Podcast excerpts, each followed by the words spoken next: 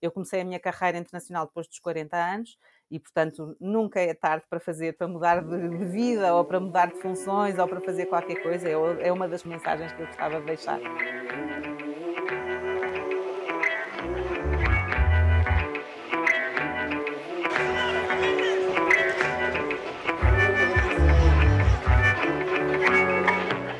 Olá, eu sou a Inês e este é o Arriscar a Viver, o podcast que traz as histórias de pessoas que ousaram seguir os seus sonhos e lutaram por traçar o seu próprio caminho. Nesta série de 10 episódios vou entrevistar 10 mulheres cujos caminhos se cruzaram com o meu e que admiro pela sua grande determinação e coragem. Deixa-te inspirar pelas suas partilhas. Quem sabe as suas histórias irão motivar-te a partir à descoberta do teu próprio caminho. A minha convidada de hoje é Mafalda Trugal Ferreira, que eu conheci há 8 anos atrás em Timor-Leste. A Mafalda foi minha chefe no meu primeiro trabalho.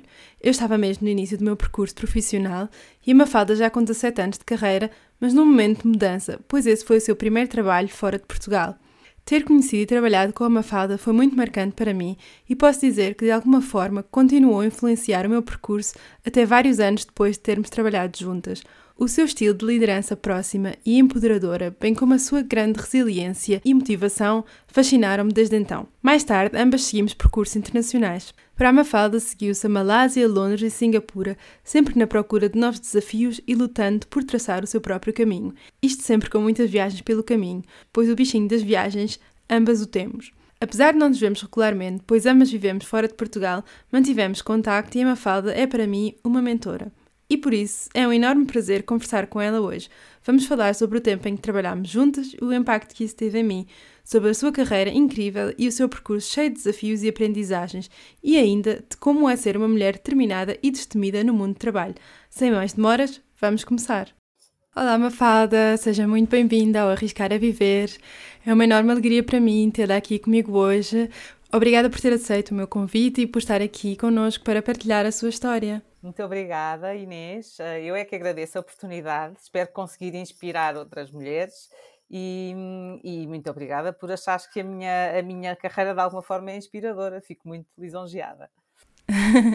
Eu também espero que sim, mas na verdade não tenho dúvidas porque o seu percurso é mesmo incrível, cheio de aprendizagens e desafios.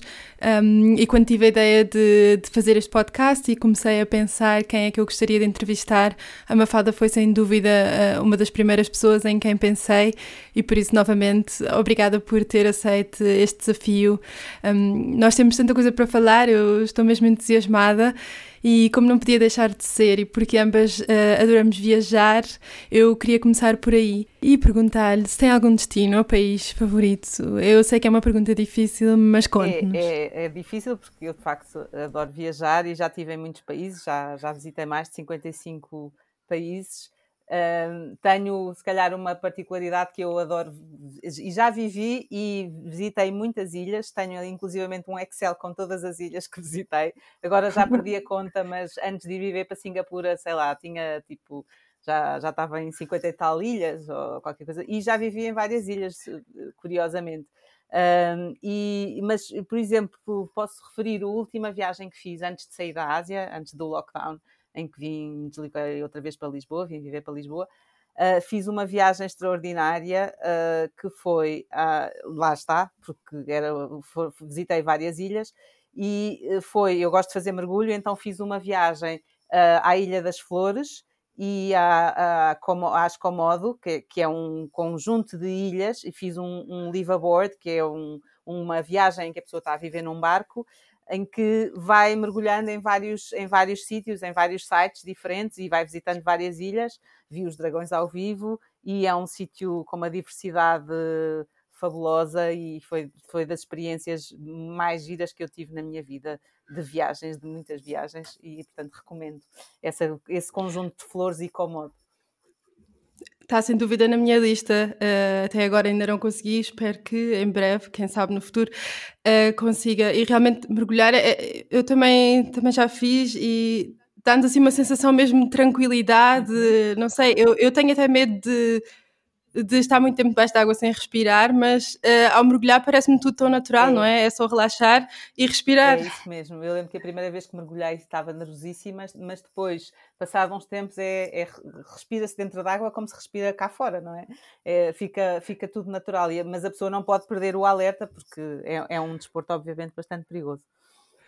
Sim, é verdade, mas também, também sou fã. E a Mefada, quando, quando viaja, um, planeia, planeia tudo, onde ficar, o que visitar, ou vai mais ao sabor do vento? Já, já tive de tudo, mas normalmente sou muito planeada, planeio muito bem, porque eu fiz muitas viagens, sobretudo nos meus uh, quatro anos de Ásia, quatro, cinco anos de Ásia, fiz muitas, já praticamente visitei todos os países asiáticos que queria, falta-me o Butão e o Nepal, por exemplo, mas uh, normalmente preparo muito porque, como também viajo muitas vezes sozinha, uh, tenho, que, tenho que ter mais cuidado com a preparação e, portanto, tenho que ter, às vezes, tenho que ter alguém que me vá buscar ou, ou que me vá levar, portanto, isso impõe Uh, alguma preparação. Outras vezes, quando, quando viajo com companhia, às vezes vou ao, um bocadinho ao sabor do vento, prefiro, prefiro vou pelo menos com os voos marcados, mas depois tudo o resto uh, fica, por exemplo, os hotéis vão se marcando à medida que se vai que se vai andando, mas também já tive experiências assustadoras ou, ou complicadas, precisamente porque não tinha planeado tudo ao pormenor,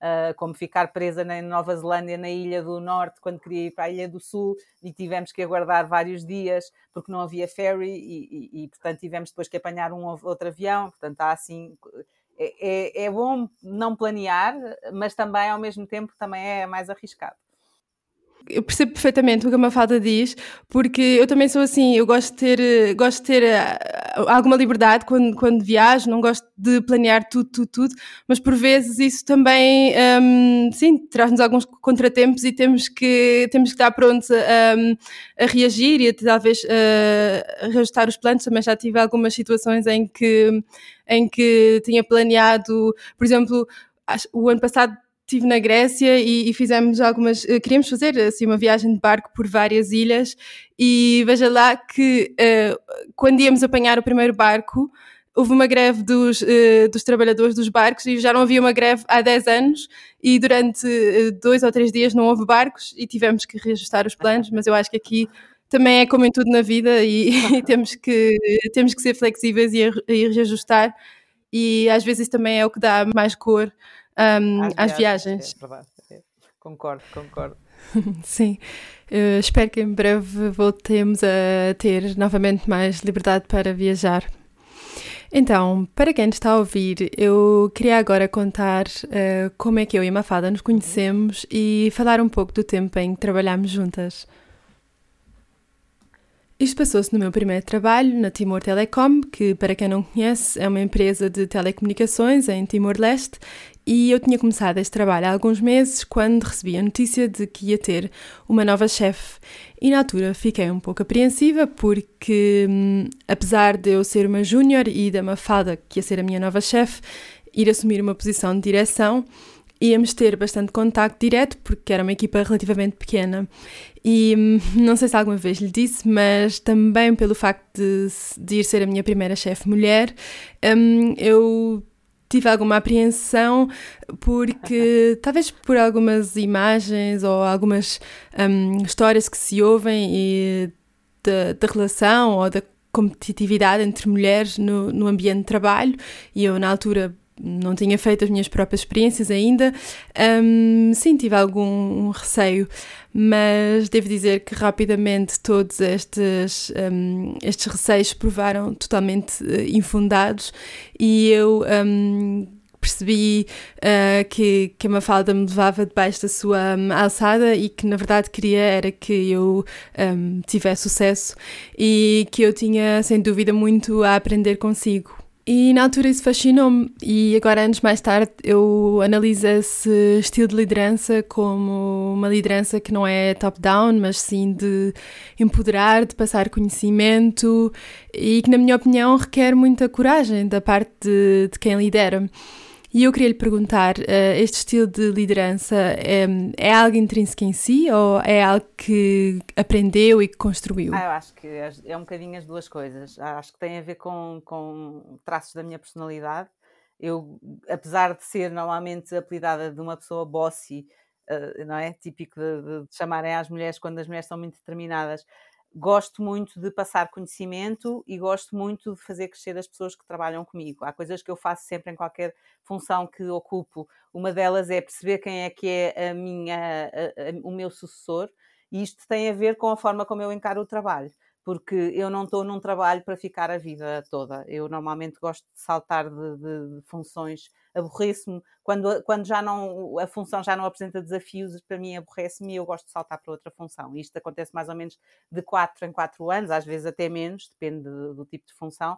E, portanto, como encaro, não vejo pessoas à minha volta como uma ameaça, pessoas novas ou pessoas que queiram crescer, não as vejo como uma ameaça, vejo antes como, como um potencial uh, do género, eu mais cedo ou mais tarde vou querer saltar daqui, é ótimo ter alguém que eu possa formar e que eu possa um, que eu possa liderar e, e ensinar, ensinar tudo aquilo que eu sei para a pessoa depois, mais tarde, ou continuar na mesma empresa ou até depois saltar para outra função. Eu fico muito, muito contente com o sucesso dos outros. E eu acho que se calhar essa, essa competitividade ou, ou receios que as pessoas às vezes têm é por inseguranças e porque estão agarrados àquele emprego como o último emprego do mundo, ou porque, ou porque querem ficar ali a vida toda e, e, e estão acomodadas, não é? E eu não, não tenho esse género de, de, forma de estar, e portanto eu acho que tem a ver com isso, mas também tem a ver com a aprendizagem, porque eu também já era muito experiente quando fui tua chefe. E eu já tinha aí uns 15 anos de, de, de liderança, de, de, desfiar equipas, e isso também ensina-nos muito e traz-nos muita, muito, dá-nos muita estaleca. Obviamente que uma primeira, a minha primeira função de liderança, que foi nos Açores, por exemplo, quando tinha 26, 27 anos, talvez, fui implementar a TMN, que era a empresa de telecomunicações do, do, grupo PT, fui implementar a área comercial nos Açores, obviamente que eu não era a chefia que era quando, quando fui para, para Timor, não é? não, não tem nada a ver. Era uma pessoa, se calhar, mais autoritária, com muitos receios, muito insegura, uh, e, portanto, a pessoa depois, com o tempo, vai aprendendo, vai ganhando segurança, e, mas, de facto, isso acontece. Eu gosto muito de, e gosto muito de trabalhar com equipas novas e com pessoas que ainda estão a aprender, porque gosto muito de ensinar e de fazer crescer essas pessoas, e, e sinto uma motivação enorme de ver essas pessoas crescerem e, e serem bem-sucedidas. Uhum. Eu acho que é, é, super interessante e tocou alguns pontos que que eu acho sem dúvida super relevantes, uh, que é o facto de, para se poder liderar, é necessário ter confiança, não é? E é necessário eh, ter confiança no seu trabalho e também nos outros e não se sentir uh, ameaçado uh, e de ver o seu papel, mesmo no fundo um líder é alguém que, que inspira os outros, que, que os ensina e que os leva um, ehm, a dar o seu melhor. Por isso, sem dúvida, acho que é muito interessante ouvir isso da, da sua parte. Eu queria lhe perguntar agora como é que foi para si tomar esta decisão de se mudar para, para Timor-Leste, porque é realmente um país com uma realidade de trabalho uh, e cultura bastante diferentes de, de, Portugal e, digamos, daquilo que tinha experienciado até então.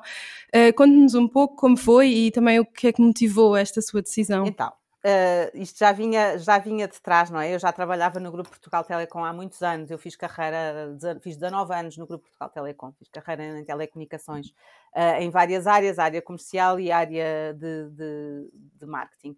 E na altura tinha acabado, ou estava a acabar, um, um MBA, o Global Executive MBA do, do IESE, que é uma escola, uma business school em, em Barcelona. E, e, este MBA já tinha um approach internacional, porque eu já tinha definido que queria começar uma carreira internacional um bocadinho tarde, e também para quem, tá, para quem nos está a ouvir, eu comecei a minha carreira internacional depois dos 40 anos, e portanto nunca é tarde para fazer, para mudar de, vida, ou para mudar de funções, ou para fazer qualquer coisa, é, é uma das mensagens que eu gostava de deixar, é que nunca é tarde para fazer nada. Uh, eu já vinha a sonhar com esta carreira internacional há muitos anos, mas por razões pessoais ou porque tinha relações de longo uh, prazo ou que tinha ou tinha os meus pais que estavam a envelhecer, sei lá, por receios de os deixar em Portugal, fui sempre adiante.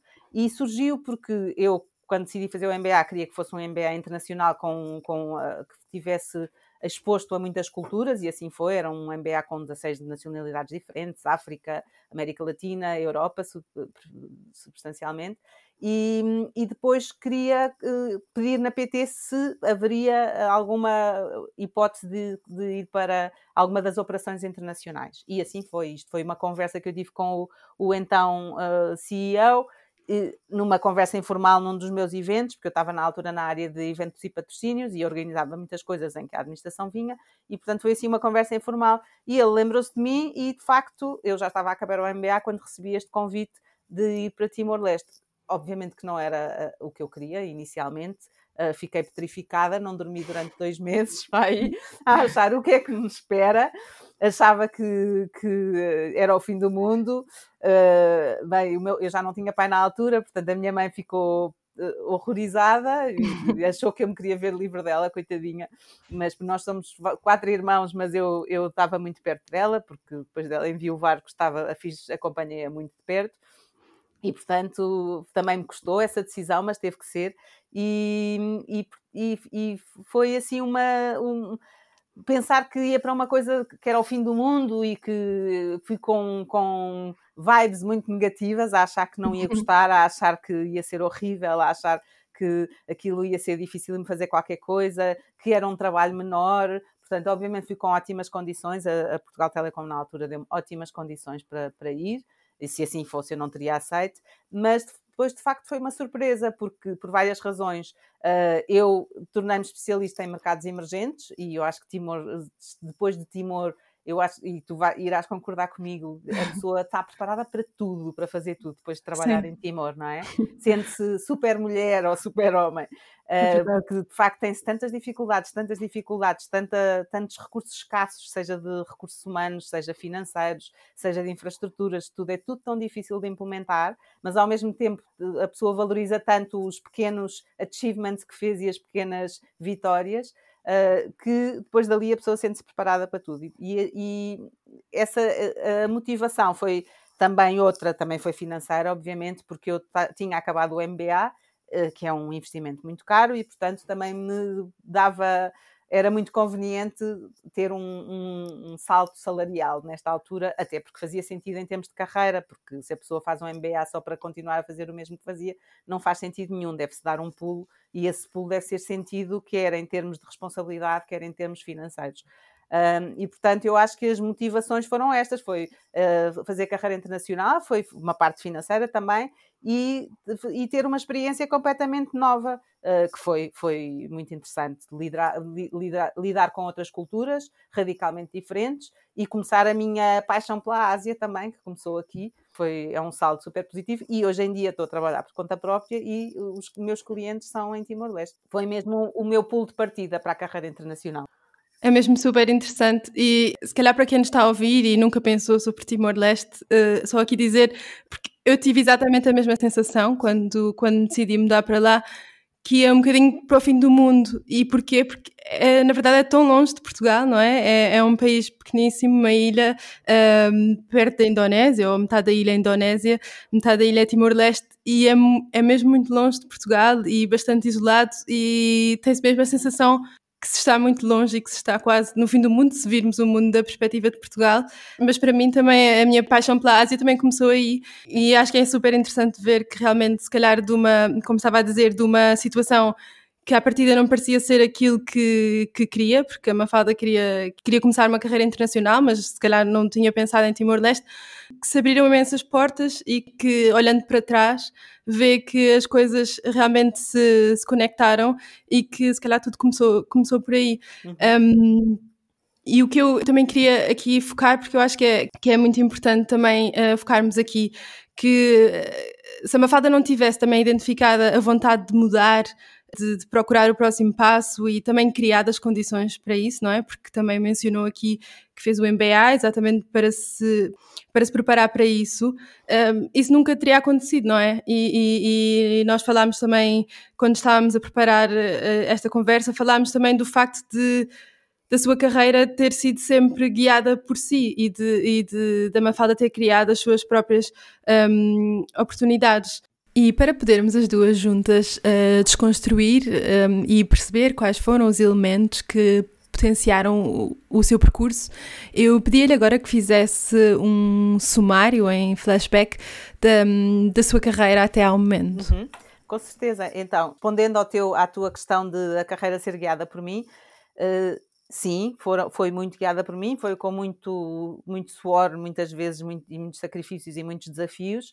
Uh, e nada, aquilo que eu acho que, que, é importante que as pessoas percebam, quando às vezes as pessoas dizem, ah, aquela pessoa tem tanta sorte, uh, imagina, foi promovido. Nada, eu acho que nada é por sorte, é tudo fruto de um esforço enorme e de muita dedicação que as pessoas têm e porque as pessoas também fazem acontecer as coisas. E no meu caso, fui eu que fui fazendo acontecer as coisas que me foram acontecendo na carreira, inclusivamente mudar-me para Singapura e viver um ano em Singapura. Eu sempre, desde que vivi na Ásia, sempre disse um dia eu vou viver para Singapura e acabei por ir viver para Singapura. E, e portanto, eu acho que se a pessoa quer muito uma coisa, a pessoa acaba por conseguir alcançar.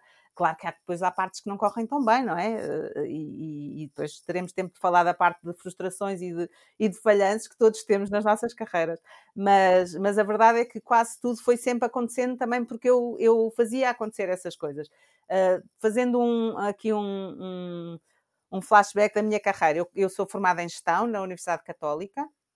Uh, e acabei no Porto, aliás, o último ano já ouvi, as últimas cadeiras já fiz no Porto, por razões pessoais fui viver para o Porto e comecei no, em 1994, isto já sou uma velha carcaça, comecei em 94 numa pequena agência de publicidade no Porto, que era o que eu gostava de fazer, era publicidade, marketing, era a minha apetência principal e as cadeiras que eu tinha gostado mais era nessa área. Mas depois as telecomunicações em Portugal estavam a acontecer e o Grupo Portugal Telecom, que tinha uma empresa bastante recente, que era a TMN, Telecomunicações Móveis Nacionais, e comecei no Porto na área comercial, na, na, área corporate. Portanto, eu era aqui account manager e fiquei lá durante um ano. Depois pedi transferência para Lisboa, porque achei que em Lisboa é que as coisas estavam a acontecer e eu tinha aqui muitas vezes a Lisboa para formações e achei que Lisboa é que me podia criar oportunidades. E uh, fui para, para Lisboa. E não fiquei nem um mês e fui logo convidada para o meu primeiro cargo de gestão, que foi super interessante porque eu era muito nova, uh, para liderar a área comercial da TMN nos Açores. No fundo, foi, foi para implementar, não era definitivo, era uma função para alguns meses. Para mim, era a situação ideal, porque eu ia ter experiência de liderar equipas, de implementar coisas de raiz, abrir uma loja em São Miguel, implementar a parte da relação com os agentes nas várias ilhas. Portanto, foi assim uma coisa durante uns seis, sete meses, foi super super excitante para mim, porque vi, no fundo, tudo a criar de raiz. Foi o último sítio do país com rede uh, com rede de telemóveis, não é? Havia sítios que não, ainda havia sítios que não tinham rede, não é, nem é possível imaginar, mas pronto. E depois daí voltei Sim. para Lisboa, em que continuei a minha carreira na área comercial, como Key Account Manager, houve, sofri a minha desilusão nesta altura, a minha primeira desilusão, porque não fui convidada, por exemplo, para chefiar uma das áreas. A, a, a, o sítio de onde eu vinha estava a ser criado, estavam a ser criadas várias áreas para pessoa, várias pessoas chefiarem, e como eu estava longe, isto é uma das coisas que, me, que também me ensinou, que é longe do poder, longe do coração, e a pessoa quando está longe não é relembrada, não é? E portanto, eu na altura não fui, não fui convidada para chefiar nenhuma das áreas e, mas fiquei como Key Account Manager na mesma e achei que tinha feito um bom trabalho nos Açores, mais uma razão de eu achar para ser promovida, mas é mesmo assim, a pessoa também tem, tem desilusões na sua carreira. E, e depois uh, acabei por ficar lá dois anos nessa área e surgiu depois a, desses dois anos a oportunidade de ser desfiar dentro dessa direção uma, um dos departamentos que era de, também na área corporate e desfiava uma equipa de 12 pessoas de key account managers e assistentes comerciais. E depois disso passei, quis muito voltar àquilo que originalmente me tinha levado a ir para a gestão, que era o marketing, e pedi, aqui mais uma vez ninguém, ninguém me ofereceu nenhum lugar, eu fui falar com a administração, falei com a minha diretora eh, eh, de então e com a administração e pedi se, se, se poderia mudar para alguma área a minha, a minha, o que eu tinha em mente até era na altura era ir para fora, começar a ir para fora e aproveitar o facto da PT ter começado a ter operações uh, no estrangeiro. Uma delas era no Brasil, era a Telesp celular. Mas na altura, na altura propuseram-me outra coisa que eu achei suficientemente motivante, que foi passar para a área de marketing, para gerir os patrocínios, um departamento de patrocínios e eventos, e portanto passava a integrar a direção de, de marketing e comunicação. E assim foi. Uh, depois de estar aí sete anos, tive muitos anos nesta área, porque foram, foram uns anos provavelmente mais divertidos da minha carreira, porque era um, uma equipa muito gira, era uma equipa super nova, uh, foi reestruturar e, e, redefinir toda a estratégia da, da, da, da TMN, não é? De, de, de, patrocínios e eventos, e também fiquei muito mais tempo porque fiz, decidi fazer o MBA nesta altura. E, portanto, eu queria fazer o MBA numa função em que eu tivesse como peixe na água e, e não uma coisa nova, e, e, assim foi. E também para preparar o meu salto para a carreira internacional.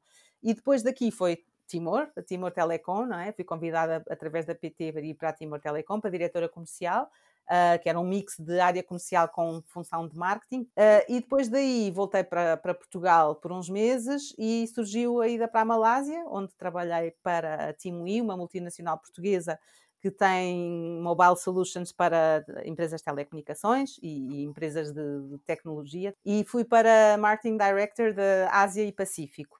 Tive mais ou menos um ano com eles, uh, a viver na, em Kuala Lumpur, que na altura até me visitaste, se te lembras. É verdade, uh, claro que sim. Uh, e depois daí fui, decidi voltar para, para a Europa porque, por razões uh, pessoais, porque a minha mãe já estava muito doente e eu achei que queria ficar. em Portugal era muito complicado arranjar trabalho, era e é muito complicado arranjar trabalho para alguém que tenha muita experiência internacional e que já tenha mais do que uma determinada idade. E portanto desisti de ficar em Portugal e mudei-me para Londres, onde passado três meses estava a trabalhar numa empresa, eh, uma insurtech chamada Bima, que é uma multinacional sueca de, de insurtech, é uma mistura de insurance com technology. Portanto, são, é uma empresa que vendia seguros e, e soluções de saúde para famílias de baixo rendimento em mercados emergentes. E eu era Global Brand and Communications Director e geri, foi muito, muito, relevante para mim esta função porque foi um salto na minha carreira de passar de gerir uma, um mercado para gerir muitos mercados. Tinha 15 mercados, uh, eu geria a equipa global que estava em Londres, mais a equipa, as equipas que estavam na América Latina, África e Ásia, tinha 15 países diferentes. Foi uma super oportunidade porque uh, trabalhei com imensas culturas diferentes, uh, especializei-me em mercados emergentes, mais uma vez, uh, cross-cultural management, foi fazer tudo de raiz uh, e, e, foi um trabalho muito, muito giro, muito gratificante. E com eles fui também para Singapura, porque os mercados mais relevantes que nós tínhamos eram na, na Ásia e eu então também estive a trabalhar com eles sete meses em Singapura. E pronto, e depois desde há um ano, saí, saí em setembro, outubro do ano passado e desde então tenho estado a trabalhar com, por conta própria, porque surgiu também uma oportunidade quando eu estava em Singapura, de começar a trabalhar com uma empresa tecno, tecnológica de Timor-Leste e fazer toda a estratégia de marketing para eles, para Southeast Asia, uma, uma zona do mundo onde eu já tenho bastante experiência, e, e pronto, e, e mantive-me em Singapura até ao lockdown não é? E depois, quando veio o lockdown, decidi mudar-me para Lisboa e assim tenho estado a trabalhar a partir de casa para várias empresas e vários clientes, na sua maioria em Timor-Leste, de facto. Uau!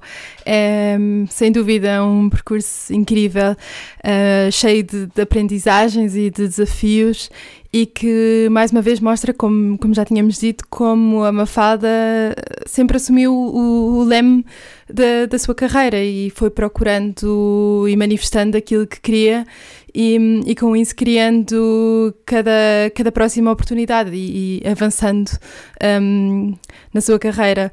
Um, eu acho que fica mesmo claro que a Mafada é uma pessoa super determinada e, e motivada e ao mesmo tempo também um, tem a capacidade de se colocar em, em situações uh, que a deixam vulnerável, porque um, na minha opinião, só é possível ousar e arriscar um, um, próximo passo quando não temos medo, ou melhor, quando enfrentamos os nossos medos e aceitamos a vulnerabilidade que vem com com a incerteza do que o que é que o próximo passo nos vai trazer, mas se não o fizermos, também não iremos conseguir reunir a coragem que é necessária para, para avançar.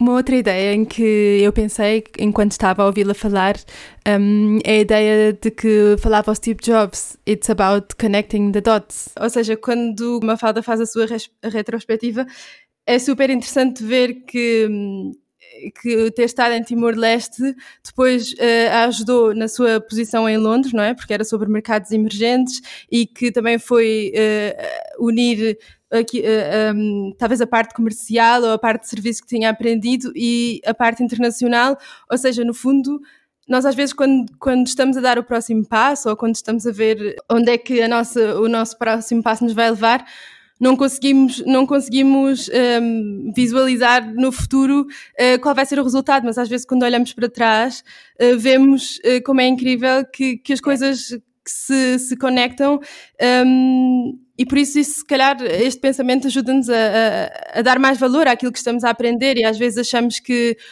ok, agora estou nesta função, se calhar não é exatamente aquilo que quero, mas de uma maneira ou de outra, obviamente é importante uh, procurar exatamente aquilo que queremos, não é? Para, para nos sentirmos talvez mais realizados, mas tudo aquilo que aprendemos e o nosso percurso, de uma maneira ou de outra, acaba por, eh, por nos guiar. Faz sentido. Não acha?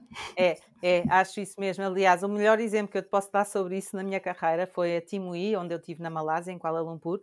Foi uma, uma, uma função muito difícil, porque os meus valores não estavam alinhados com os da empresa, mas uh, gostei muito de trabalhar naquela empresa, porque aprendi imenso. E, e, foi como uma peça do puzzle da minha, da minha experiência em telecomunicações ou da minha carreira em telecomunicações, porque eu era uma jornalista, quer dizer, não era bem jornalista, estava especializada em comercial e marketing e comunicação, mas havia uma parte importante, que hoje em dia é muito importante para os, para os operadores de telecomunicações, que eram os Value Added Services, os VAS, nós chamamos VAS, e que, e que eu não tinha qualquer experiência sobre essa, sobre essa área. E a Timui o que, o que fornecia era conteúdos, no fundo, esses VAS Business para empresas de telecomunicações. E estive a trabalhar num grande operador da Malásia, numa, numa espécie de consultoria, não é? Eu e a minha equipa estávamos dentro do cliente, trabalhávamos o tempo, quase o tempo inteiro dentro da, da Celcom, que era a, a, a empresa de telecomunicações com que, com que trabalhávamos mais. E na altura, quando fui para Londres, uma das razões que eu fui escolhida não foi só por ter uma grande experiência de telecomunicações, que era o que eles procuravam, de mercados emergentes e também porque um dos maiores acionistas da BIMA era um grande grupo de telecomunicações da Ásia que detinha, da Ásia da Malásia, que detinha a Celcom. Portanto, esses dots todos reuniram-se nessa, nessa altura.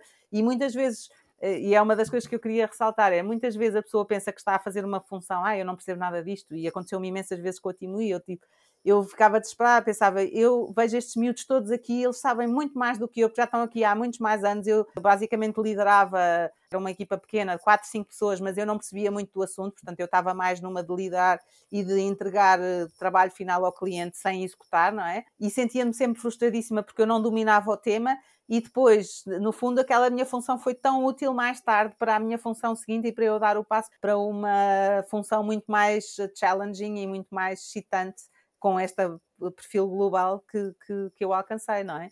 Mas muitas vezes a pessoa, quando está no meio de, dessa função ou desse, desse, desse percurso, não está a perceber o fim, para que é que isto me vai servir, porque é que isto me vai ser útil, mas acaba sempre por ser útil, é verdade.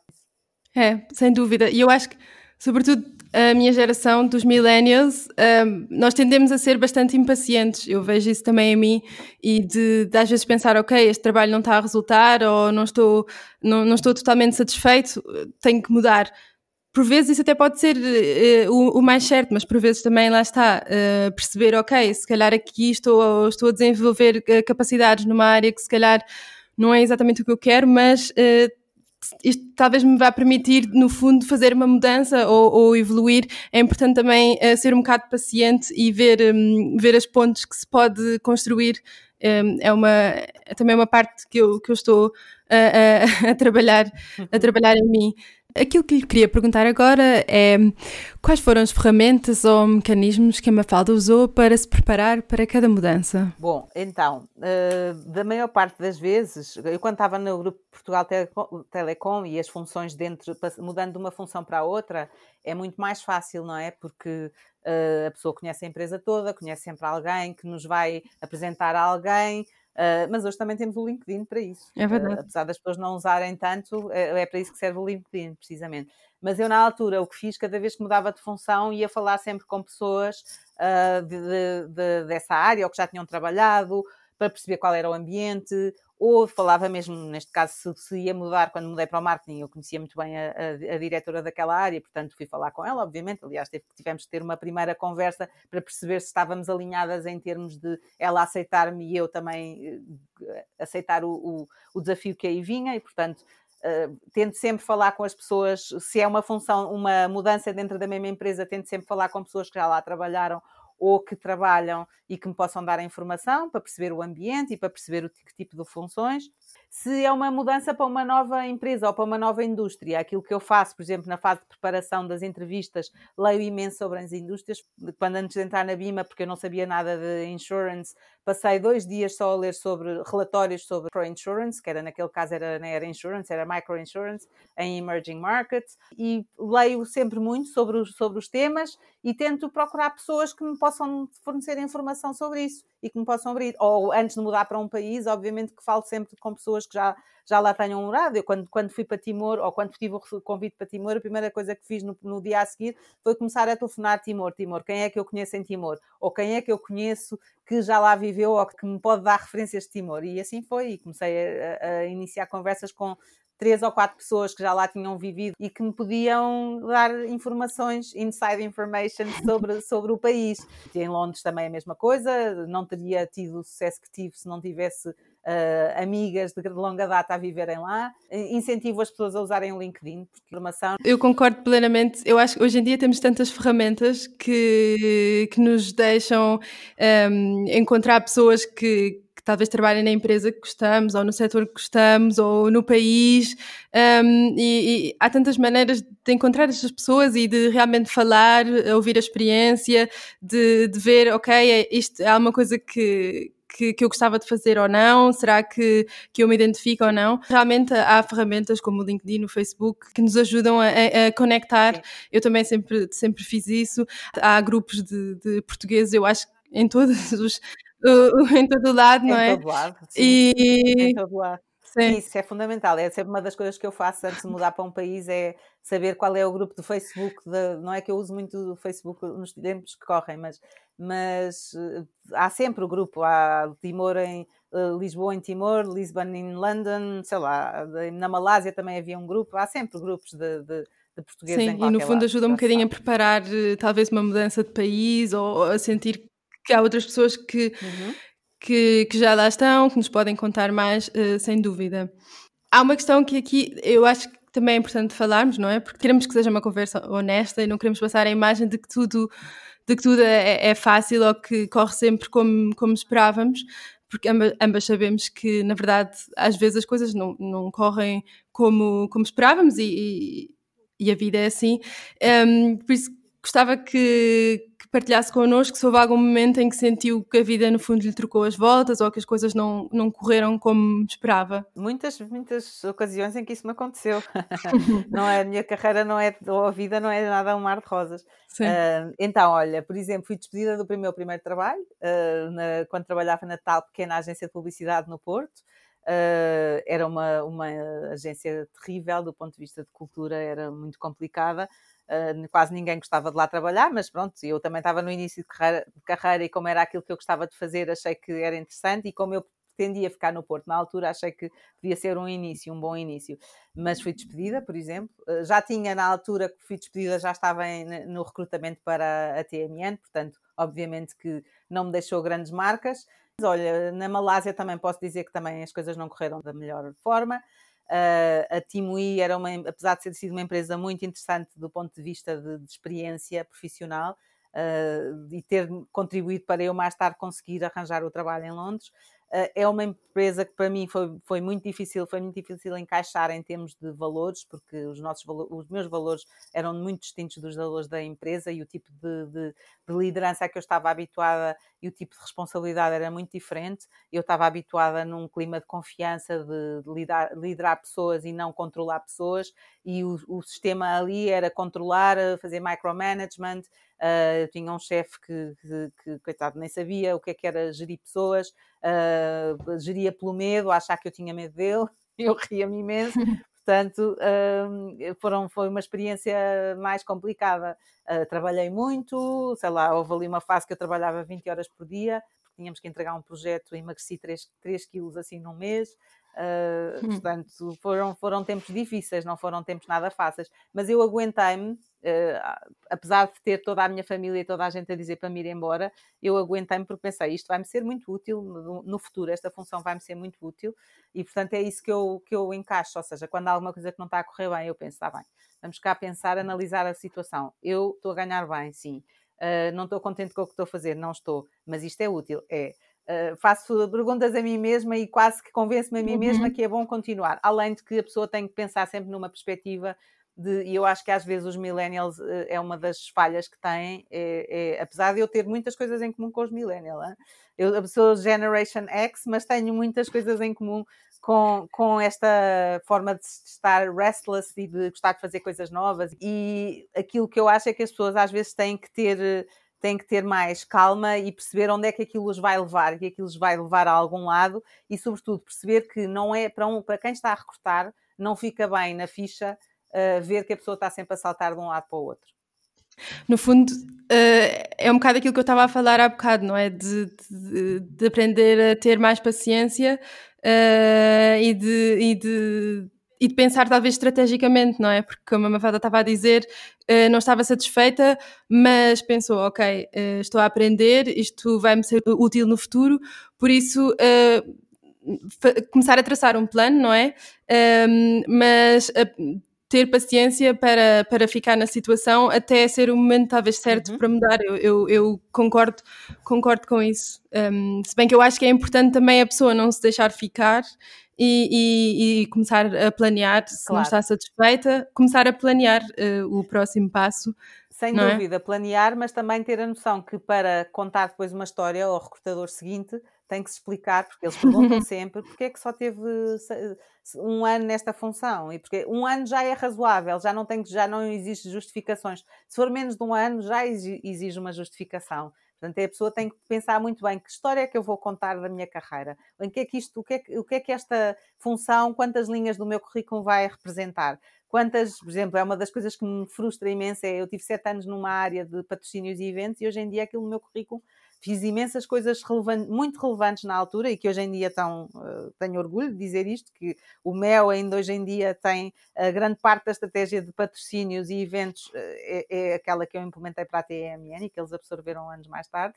Mas a verdade é que aquilo no meu currículo vale duas linhas, três linhas, não é relevante, é uma, é uma área que não é relevante na minha carreira. Se me arrependo de ter estado tantos anos, não, não me arrependo, porque diverti-me imenso e tive uma equipa giríssima e fizemos coisas, uh, mudámos muitas coisas em Portugal. Agora, um, de facto, a pessoa tem que pensar que história é que eu vou contar da minha carreira. Se eu, se eu tivesse que contar a minha carreira a um recrutador, o que é que eu ia dizer sobre, este, sobre esta função?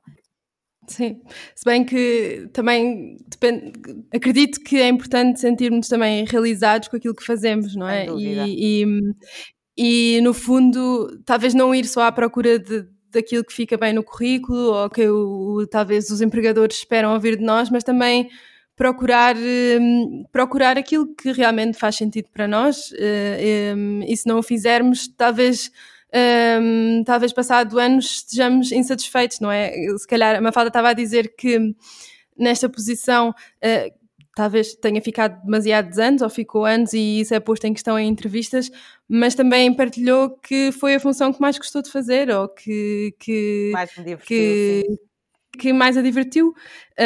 Um, isso para mim isso também, também claro é importante, ou, ou ver de outra claro maneira. Sim, não, não, vejo, vejo, acho que eh, é mais ao contrário, ou seja, se a pessoa está a, a fazer uma função de que não gosta, é aguentar um bocadinho para aquilo fazer sentido Sim. na carreira. Quando se gosta do que, do que está a fazer, obviamente que não se vai deixar. Aliás, por isso é que eu fiquei tantos anos naquela área, porque eu não achei que fazia sentido mudar antes, eh, porque estava-me a divertir, porque era uma, tinha uma equipa giríssima, era super motivante, fiz coisas extraordinárias uh, que, e, e impactantes, que ainda hoje estão, estão a decorrer. Uh, e, portanto, deixei para segundo plano essa questão da carreira de não, eu agora tenho que pensar na carreira internacional, não, agora tenho que mudar, porque sim. Portanto, eu só mudei quando achei que já fazia sentido mudar e, portanto, deixei-me ficar lá. Uh, não considero que tenha estado adormecida porque uh, fiz sempre coisas diferentes. Cada ano era diferente do ano anterior e cada ano tínhamos coisas diferentes uh, e era uma direção muito inovadora e, portanto, não me arrependo absolutamente nada de ter ficado tantos anos. Mas concordo contigo, acho que a pessoa não pode, não, só, não pode ser só carreirista, tem, tem que buscar prazer no trabalho e sentir-se motivada, não é? Acho, acho que isso é fundamental, ter um purpose por trás e saber porque é que está ali, seja porque os valores da direção ou da empresa nos fazem sentido, eh, para mim isso é fundamental, por exemplo, os valores das, das empresas onde trabalho e das pessoas com quem eu trabalho, um, seja porque é um setor que nos diz muito, por exemplo, na Bima, eu, uma das coisas que me motivou a ir para aquela empresa era que era uma empresa, era um business with a purpose, era uh, levar uh, para mercados emergentes e para low income families de mercados emergentes, portanto, pessoas muito, muito, muito pobres, levarem a possibilidade de, no caso de acontecer alguma coisa a um familiar ou breadwinner, por exemplo, eles terem a família, poder os miúdos continuarem a, estudar, em vez de irem trabalhar a 100 dólares por mês, por exemplo.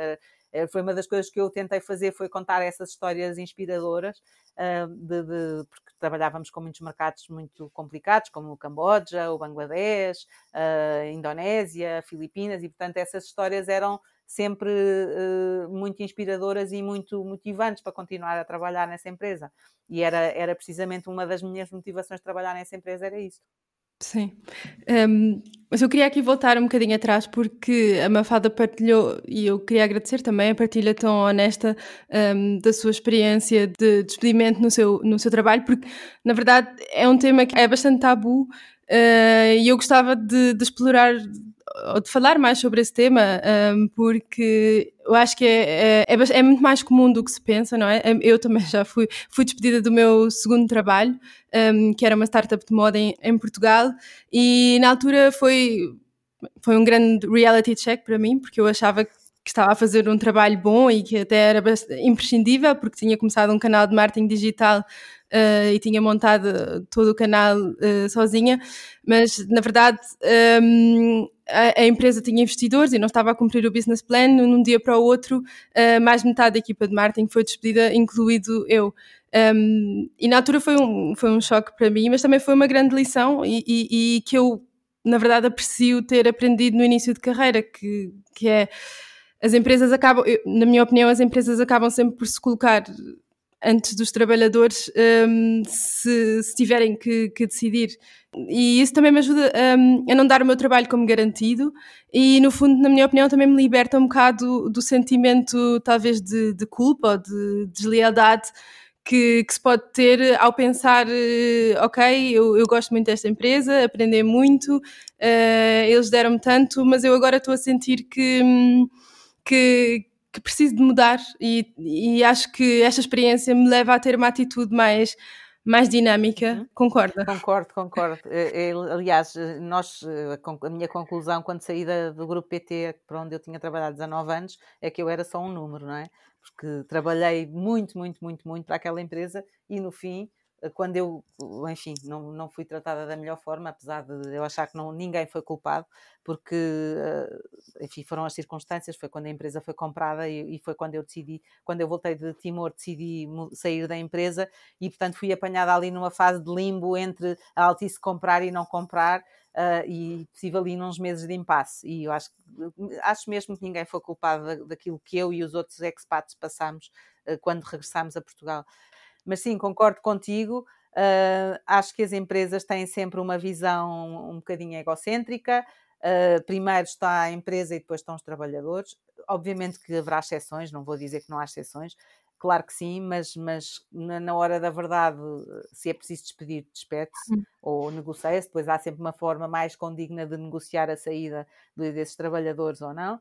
Uh, mas, mas também concordo contigo, pelo menos assim dar-nos alguma, quando estamos insatisfeitos, a pessoa. Mas isto é aprendido ao fim de uns anos, não é? Porque, pelo menos no meu, no meu caso, eu só aprendi isto passado muitos anos de carreira uhum. profissional, uhum. Que é uh, essa lealdade que eu normalmente tenho, está intrínseca em mim, às empresas a quem me dedico de corpo e alma, normalmente depois fico sempre com quando começo a fazer entrevistas, fico sempre de, de, com, com peso na consciência, mas eu acho que isso é aprendido eu acho que as pessoas deviam, não deviam ter esse problema, porque tal como as empresas se descartam das pessoas for preciso de um dia para o outro, as pessoas também têm o direito de poder seguir com a sua carreira profissional para outra empresa ou para outra função, se, for, se acharem que é, o, que é melhor para elas, mesmo que a empresa ainda as queira, não é? Portanto, e é mesmo isso que faz uhum. o mercado dinâmico.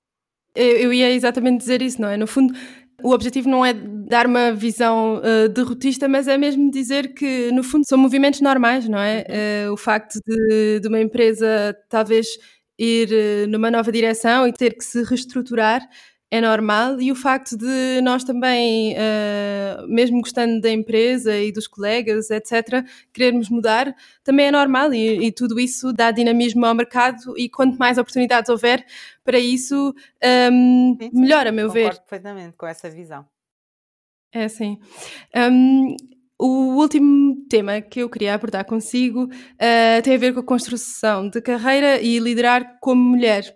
Uh, e para introduzir este tema, eu queria partilhar consigo um excerto, um episódio uh, do podcast da Michelle Obama, em que ela defende que nos devemos ver sempre como role models, ou seja, mentoras das gerações mais jovens, um, pois mesmo que não o façamos intencionalmente, as gerações mais jovens irão sempre olhar para nós e para as nossas ações e aprender, por exemplo.